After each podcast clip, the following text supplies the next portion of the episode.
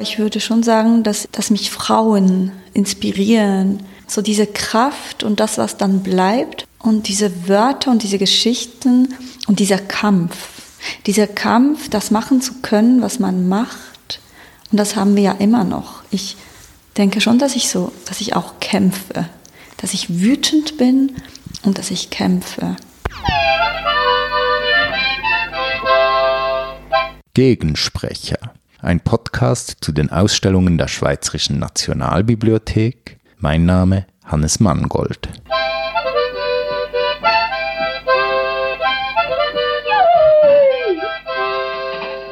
In der Nationalbibliothek zeigen wir noch bis im Januar 2022 die Ausstellung Jetzt wählen. Und aus diesem Anlass sitze ich hier mit Meral Qureshi.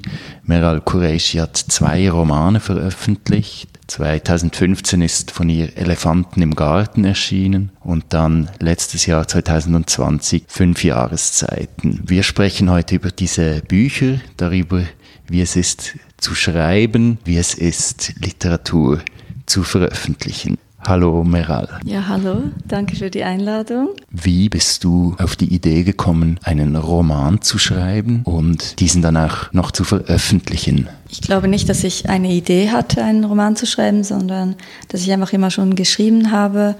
Ähm, schon als Kind war das einfach mein Instrument, meine Gefühle irgendwie ähm, auszudrücken. Ich konnte nicht tanzen und nicht fotografieren und nicht äh, kein, kein Instrument spielen und auch nicht ähm, Filme machen. Deswegen war das Schreiben am einfachsten. Das konnte ich eigentlich auch nicht, aber äh, besser als all die anderen Sachen. Und äh, das hat sich dann so weiterentwickelt. Also Literatur hat mich immer schon interessiert. Ich habe ja auch ähm, Germanistik und Literatur studiert und habe immer geschrieben, schon immer geschrieben, alles Mögliche, Tagebuch, Gedichte, Kurzgeschichten, Essays, Reportagen, Beobachtungen, was du willst. Und dann hatte ich 2015, genau als mein erster Roman erschienen ist, ich meine, ich, ich glaube, ich habe zehn Jahre an Elefanten im Garten gearbeitet. Es waren über 1700 Seiten am Ende, wo ich dann ähm, verdichten musste. Das war dann die Arbeit eigentlich. Mm, ich wollte, ich, es musste einfach raus. Also es ist ja was, was kratzt, weh macht, irgend so Mückenstich, wo man sich aufkratzt bis es blutet. Das ist ja spannender als einfach Sonnenschein und auf dem Rasen liegen. Also es sind so Sachen, die, ähm, die mich schon beschäftigen über Jahre, wie zum Beispiel eben dieser Tod dieses Vaters. Und da habe ich einfach immer wieder über diesen Verlust, über diesen Tod geschrieben. Und am Ende gab es so viele Fragmente darüber, ähm, dass ich sie zusammengestellt habe. Natürlich, wenn man schreibt, will man dann mal ein Buch haben. Also es war schon, meine Mutter behauptet, ich hätte mit fünf zu ihr gesagt, ich würde mal ein Buch schreiben. Weiß nicht, ob das stimmt. Ich kann mich nicht erinnern. Jedenfalls war sie auch überhaupt nicht ähm, überrascht, als ich äh, sie dann angerufen habe und meinte, so mein Buch kommt raus. Und sie meinte so, ja, na endlich.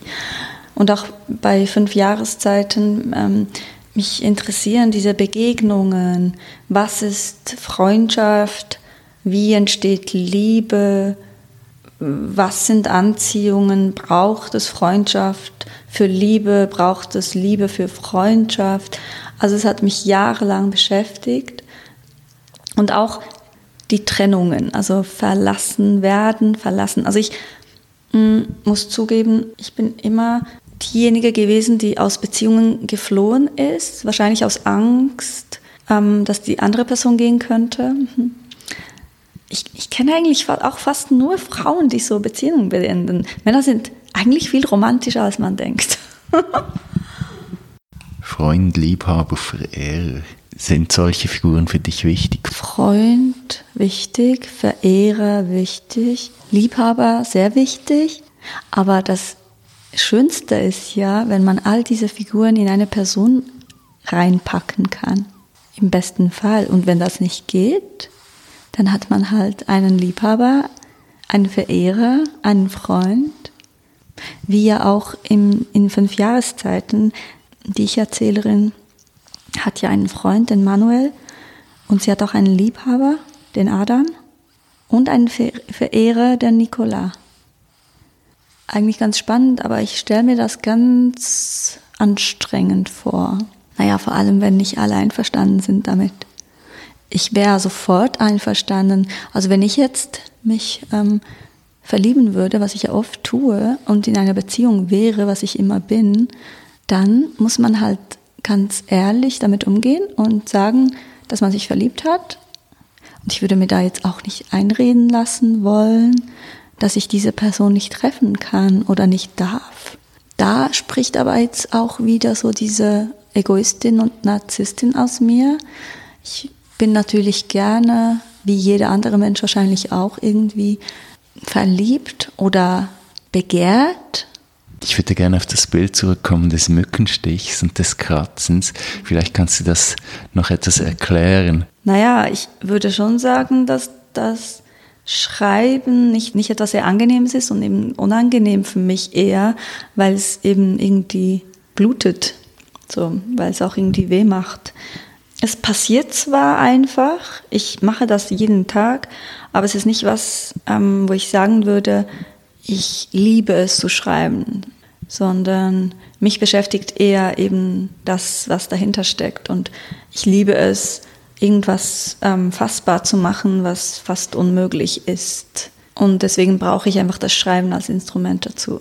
Aber es, es passiert automatisch, da bin ich schon auf froh. Also viele fragen mich auch immer wieder, ob ich Schreibblockaden habe.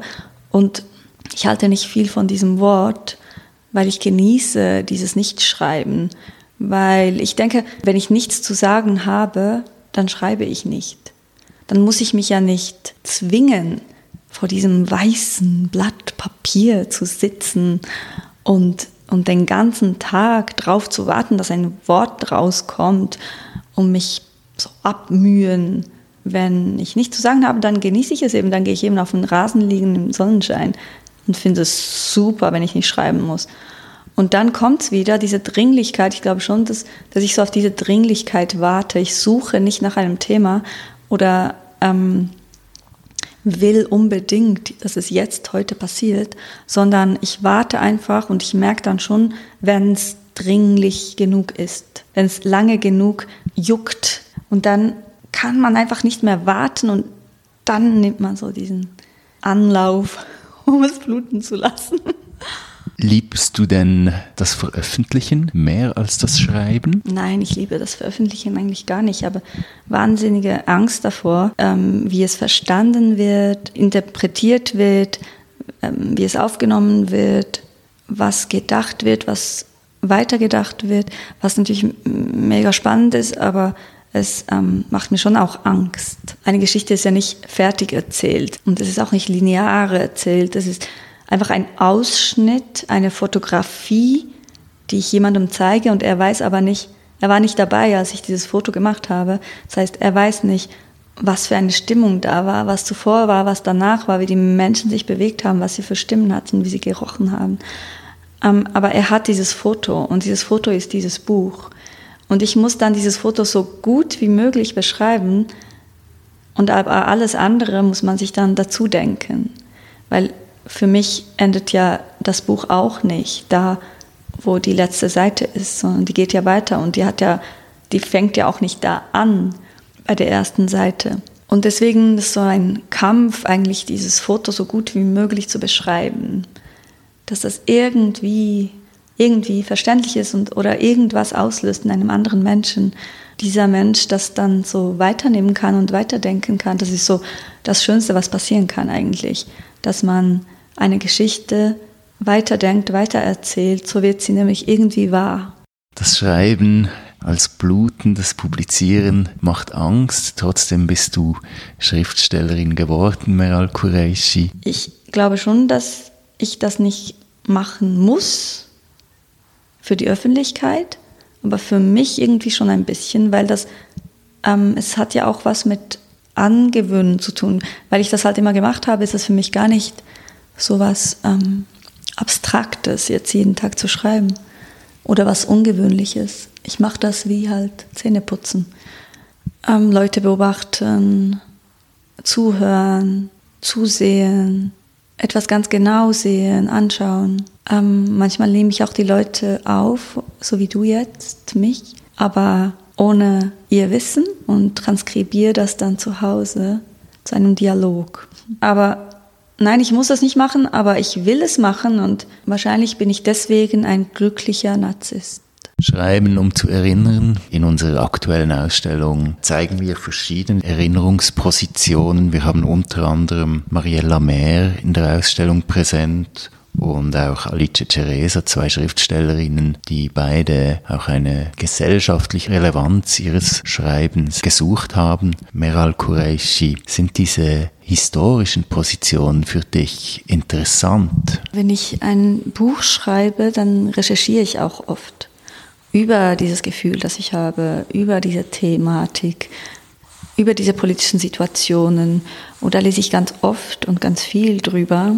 Ähm, zum Beispiel habe ich bei fünf Jahreszeiten äh, viel ähm, Annemarie Schwarzenbach gelesen und Merit Oppenheim. Also es gibt ganz oft Referenzen. Also ich habe jetzt da auch ganz offensichtlich dann diesen Meret Oppenheim Brunnen eingefügt, weil das einfach eine Person war, die mich als Frau sehr interessiert hat zum Beispiel. Aber ich würde schon sagen, dass ich, dass mich Frauen inspirieren, die je nach Zeit wie gearbeitet haben und was sie gemacht haben. So diese Kraft und das, was dann bleibt und diese Wörter und diese Geschichten und dieser Kampf dieser Kampf, das machen zu können, was man macht, und das haben wir ja immer noch. Ich denke schon, dass ich so, dass ich auch kämpfe, dass ich wütend bin und dass ich kämpfe. Und dann bin ich natürlich inspiriert äh, von dieser Kraft von anderen Frauen, die zu einer Zeit geschrieben haben, wo es nicht so einfach war, zwischen all den Männern zu schreiben und auch eine Stimme zu haben. Und ich finde es auch ganz wichtig, dass diese Frauen jetzt eine Stimme eben kriegen und dass man zuhört und dass man liest und dass man interessiert ist. Es ist schon interessant, wie da, ähm, was da jetzt so hochkommt, durch Museen, durch Bibliotheken, durch Zeitungen, ähm, durch andere Frauen, die eben recherchieren. Ich lasse mich auch oft von Fotografieren und von Filmen inspirieren, muss ich sagen. Zu meinem Schreiben eher als von Literatur, ähm, weil es etwas mehr weg ist von dem, was ich mache und etwas abstrakter ist und ich diese Art von Kunst objektiver betrachten kann und dann was mir was für meine Literatur rausholen kann. Zum Beispiel auch Eric Romer ist einer meiner Lieblingsfilmemacher und das war eine große Inspiration für fünf Jahreszeiten. Der hat eine Reihe äh, mit Jahreszeiten gemacht, ein, eine Filmreihe. Ah, die sind unglaublich, unglaublich toll und es war eine große Über äh, Inspiration für, mein, für, für, diese, für diese Jahreszeiten. Fünf Jahreszeiten, dieser Titel, wo kommt der her? Es ist ja ein Trugbild. Gibt keine fünf Jahreszeiten, so wie es nicht Elefanten im Garten gibt. Ich mag Lügen. Zu den großen Themen hast du schon etwas gesagt, die den Anlass geben für dein Schreiben. Du sagst, dein Schreiben hat einen narzisstischen Charakterzug. Wie setzt du diese Themen denn in Figuren um? Also die finden mich wahrscheinlich ein bisschen, weil ich schreibe so aus einem Gefühl raus. Ich habe nicht so einen Plot, wie eine Geschichte sein muss oder was passieren muss am Anfang, in der Mitte, am Ende. Die Figuren entstehen dann um dieses Gefühl herum. Also zum Beispiel bei Elefant im Garten war das ja dieser Tod des Vaters, ein ganz klares Bild. Und dann habe ich so diese, diese ganzen Sammlungen an Texten gehabt, wo es dann, wo es ganz viele Erinnerungen waren, Gespräche, Beobachtungen. Das kommt dann alles zusammen. Es, ich fange schon auch oft bei einer Erinnerung an und ich versuche dann diese Momente festzuschreiben. Aber das gelingt mir nicht. Es gelingt niemandem. Also es ist ein Versuch, eine Erinnerung, einen Moment zu fassen aus der Erinnerung, aus der Vergangenheit, was nicht möglich ist, weil es ist gar nicht mal alles da. Dann versucht man sich so ganz genau zu erinnern und es gelingt einfach nicht. Das ist wie mit dem Träumen. Manchmal erwacht man und denkt, das war so ein realer Traum. Ich, man glaubt noch so die ersten Minuten, man träume immer noch. Es wäre passiert, was gerade da war. Und man bleibt so in dieser fixen Vorstellung, dass das so echt und real war, bis man es jemandem erzählen will. Kennst du das? Und dann möchte man das jemandem erzählen, in Worte fassen und alles verändert sich. Alles. Und man denkt sich so, kann ja gar nicht sein. Ich hatte eben das Gefühl, dass es so echt war. Aber aus dem Meer wird eine Wüste, aus dem Vater wird die Schwester, aus dem großen Mann wird ein kleiner Hund und aus dem Haus wird ein Boot. Nichts ist mehr so, wie es im Gefühl, in der Erinnerung war, als man erwacht ist. Und genau so geht es mir mit dem Schreiben. Ich versuche wirklich so diese Momente festzuhalten, aber es gelingt mir einfach nicht. Es ist unmöglich und deswegen mache ich weiter und weiter und weiter und weiter und versuche und versuche. Und wahrscheinlich ist das auch so wichtig, dass es nicht gelingt, dass es bei diesem Versuch bleibt, sonst gäbe es ja gar keine Kunst. Sonst würde man ja aufhören, Kunst zu machen. Und zu deiner Frage, also die Figuren eben entstehen dadurch, dass ich das Gefühl versuche zu erzählen und diese Figuren sind einfach so die Helfer. Und dieses Gefühl bei fünf Jahreszeiten ist eben diese Leere auch ein bisschen und dieses, es passiert nichts. Patti Smith fängt ja dieses neue Buch so an, glaube ich. So wie, wie schreibt man über etwas, wo nichts passiert? Ja, das hat mich auch interessiert. Diese Figur, die nehme ich mir raus, die ist so meine Kamera. Ich bin so die Kamerafrau und ich führe diese Figur mit ihren Augen und zeige dem Leser, was ich will. Die Hauptfigur in Fünf Jahreszeiten, dem zweiten Roman von dir, Meral Qureshi, arbeitet in einem Museum als Aufseherin. Ist diese Erzählerin dieselbe, die wir aus deinem ersten Buch kennen, aus Elefanten im Garten? Ja, unbedingt. Also ich wollte Parallele. Ich mag Parallele und ich wollte unbedingt, dass sich Sachen wiederholen. Also wer zuerst Elefanten im Garten gelesen hat und dann fünf Jahreszeiten, merkt, dass es Parallele gibt. Sätze, die sich wiederholen, Gedanken, die weitergedacht werden, Erinnerungen, die anknüpfen. Also für mich ist es schon dieselbe Ich-Erzählerin, die einfach älter ist. Und es geht eben nicht mehr um die Familie und um den Vater und um die Mutter, sondern es geht darum, wie man jetzt erwachsen wird und wie man alleine sein will, kann, soll, ob man jetzt eben so diesen Ansprüchen entsprechen soll und muss oder nicht und was man da alles für Möglichkeiten hat. Aber das ist unbedingt dieselbe Ich-Erzählerin. Ich, ich mache jetzt da auch gleich weiter. Also die, das interessiert mich schon, so ein Leben zu entwickeln. Ich bin ja auch jetzt ein bisschen verliebt in diese Figur. Und gleichzeitig ähm, verfolgt sie mich ja. Weil ähm, sie muss ganz oft Sachen durchleben, was ich erlebt habe oder kenne.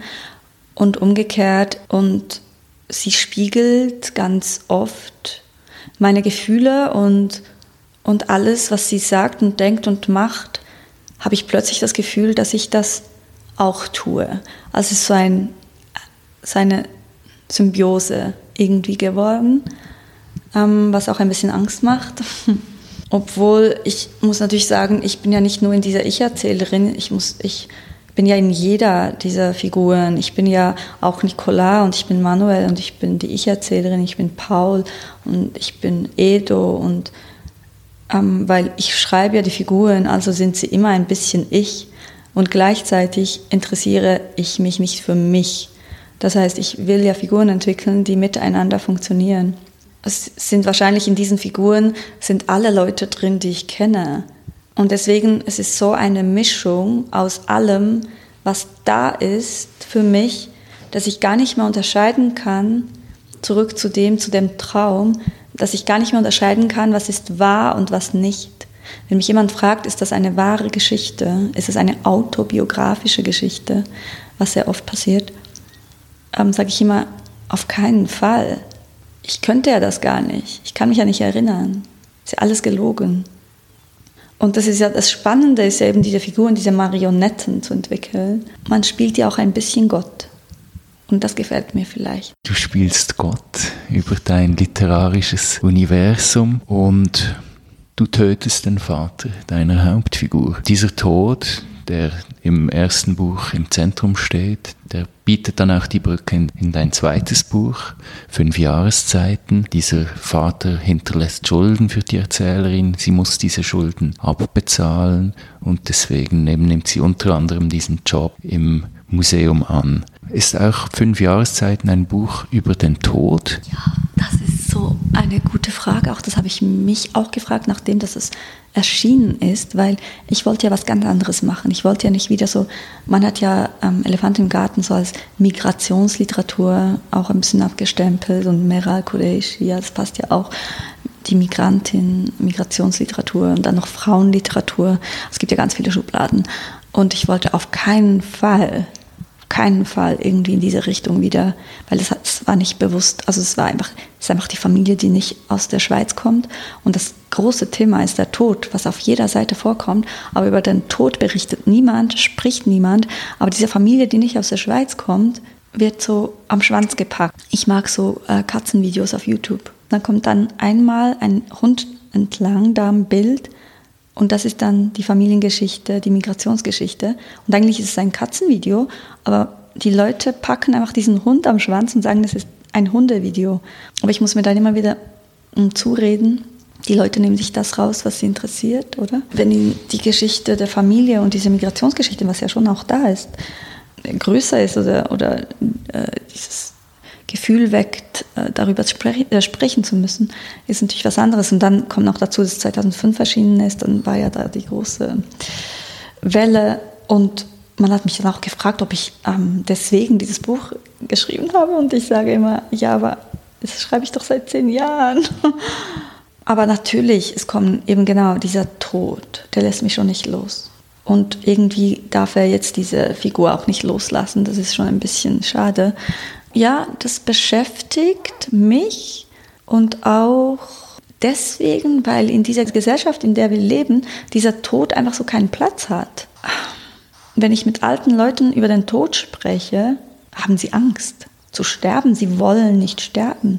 Und das, das ist für mich absurd, weil ich denke, vielleicht hättest du dich etwas früher mit dem Tod beschäftigen sollen. Weil ich irgendwie aus einer anderen Kultur komme, wo der Tod viel mit dem Tod man viel offener umgeht. Ich versuche auch mit dem Tod offener umzugehen und deswegen schreibe ich wahrscheinlich darüber. Wahrscheinlich ist es nicht der Tod, sondern dieser Verlust, diese Angst, dass wieder ein Tod passieren könnte. Und deswegen auch lieber alleine sein, damit das nicht wieder so blutet. Aber das geht natürlich nicht. Das ist ja eine Illusion. In keiner Erinnerung feststecken, das sagt sie eben einmal, um dann gehen zu können, ohne dass man jemandem irgendwie verletzt damit, mit, mit dem eigenen Tod. Ja, in der Ausstellung äh, Jetzt wählen stellen wir die Frage, wer hat überhaupt eine Stimme, wer wird überhaupt gehört? In deinem ersten Buch, das ist angesprochen, ist das Thema der Migration in die Schweiz präsent. Es geht um eine Familie, die aus dem Kosovo in die Schweiz kommt. Das zweite Buch, Fünf Jahreszeiten, das spielt eigentlich so an den Rändern eines akademischen Milieus. Die Erzählerin hat ihr Studium abgebrochen, ihr Freund oder Mitbewohner ist Assistent an der Universität. Sind das auch politische Setzungen, in welchem Milieu deine Figuren leben? Ja, unbedingt. Ich wollte ja mit Elefant im Garten kein politisches Buch schreiben, aber es wurde ein politisches Buch. Also ich wollte das auch ein bisschen aufbrechen. Wieso soll denn eine Migrantin, die mit ihrer Familie aus dem Kosovo in die Schweiz kommt, nicht studieren dürfen? So, das ist ja aber nicht das Bild, das man hat hier, oder? Und deswegen spielt das plötzlich in einem ganz anderen Milieu, ja? Und das sagt eben politisch mehr aus, als ich das jetzt versuchen würde zu erklären. Siehst du dich als Autorin, als politische Figur oder siehst du deine Texte als politische Texte? Ich sehe mich als eine politische Person. Ich versuche aber mich als politische Person aus meiner Literatur fernzuhalten. Aber die Bücher, die ich schreibe, sind politisch aus dem Grund, weil andere sagen, dass sie politisch sind. Du schreibst, wie man eine Fotografie macht, um einen Moment festzuhalten, um zu erinnern. Auch das Museum ist ja ein Ort der Erinnerung. Auch da steht die Zeit still. Wie bist du auf diese Idee gekommen? Immer wenn ich in Museen bin, interessieren mich die Aufseher. Ich äh, beobachte sie, schreibe über sie, schaue sie ganz lange an, bis sie mich dann auch angucken und denken, das schaust du mich an. Und das hat mich schon sehr interessiert. Und dann habe ich angefangen, über diese, über diese Figur zu schreiben, bin die ganze Zeit in Museen und habe mir die angeschaut und geschrieben. Und dann gemerkt, dass es einfach nicht reicht. Dann habe ich eine Blindbewerbung ins Kunstmuseum Bern gemacht und wurde da angenommen, 40 Prozent Stelle. Das war Horror. Aber ich habe das so als Recherchearbeit gemacht. Das war sehr interessant. Da entstanden in drei Monaten, ich habe es nicht länger ausgehalten, in drei Monaten entstand die ganze Museumsgeschichte. Ich habe immer mein Notizbuch dabei gehabt und habe immer wieder notiert, bin ganz oft auf Toilette, um zu schreiben. Und habe natürlich da wieder einen Aufstand gestartet für mehr Lohn und alles und wurde dann rausgeschmissen. Wie eigentlich immer bei meinen Jobs. Darin unterscheidest du dich ja sehr, sehr deutlich von deiner Erzählerin, die sich weniger fürs Streiten zu interessieren scheint und die Beziehungen zum Thema macht. Wir haben über den Tod gesprochen, ist fünf Jahreszeiten auch ein Text über die Liebe, Meral Qureshi. Also ich würde sagen, jeder Text, den ich schreibe, ist ein Text über die Liebe. Geht es denn um die Vergänglichkeit der Liebe? Liegen Liebe und Tod doch näher zusammen, als man vielleicht zuerst denkt? Also ich würde ganz stark behaupten, ja, dass das sehr eng beieinander ist, also Hand in Hand geht wahrscheinlich diese Lieben sind ja schon sehr interessant. So ich, ich sage ja auch immer zu mir, ich muss mich ja auch in meine Freunde verlieben, damit ich überhaupt befreundet sein kann mit der Person. Also wenn ich eine Begegnung habe, entweder verliebe ich mich oder ich verliebe mich nicht. Und wenn ich mich verliebe, will ich diese Person ja wiedersehen. Und wenn nicht, interessiert mich die Person nicht. Unterscheidest du als Autorin zwischen Verliebtsein und Liebe? Ich würde schon sagen, dass es was anderes ist. Ich würde sagen, dass es Lieben gibt, die aus dem Verliebtsein entstehen. Aber verlieben kann ich mich ganz schnell, aber das hört dann auch ganz schnell wieder auf. Und das andere Verlieben, das dann eben nicht aufhört, ist irgendwie seltener. Schreibst du, um dem Vergessen vorzubeugen? Wahrscheinlich schreibe ich, um nicht zu vergessen. Dass irgendwie was bleibt, eine Geschichte, wo dann irgendwer irgendwo in irgendeiner Zeit wiederfindet und liest und weiterdenkt. Irgendwie finde ich das eine schöne Vorstellung. Vielen Dank für dieses Gespräch. Ja, danke dir.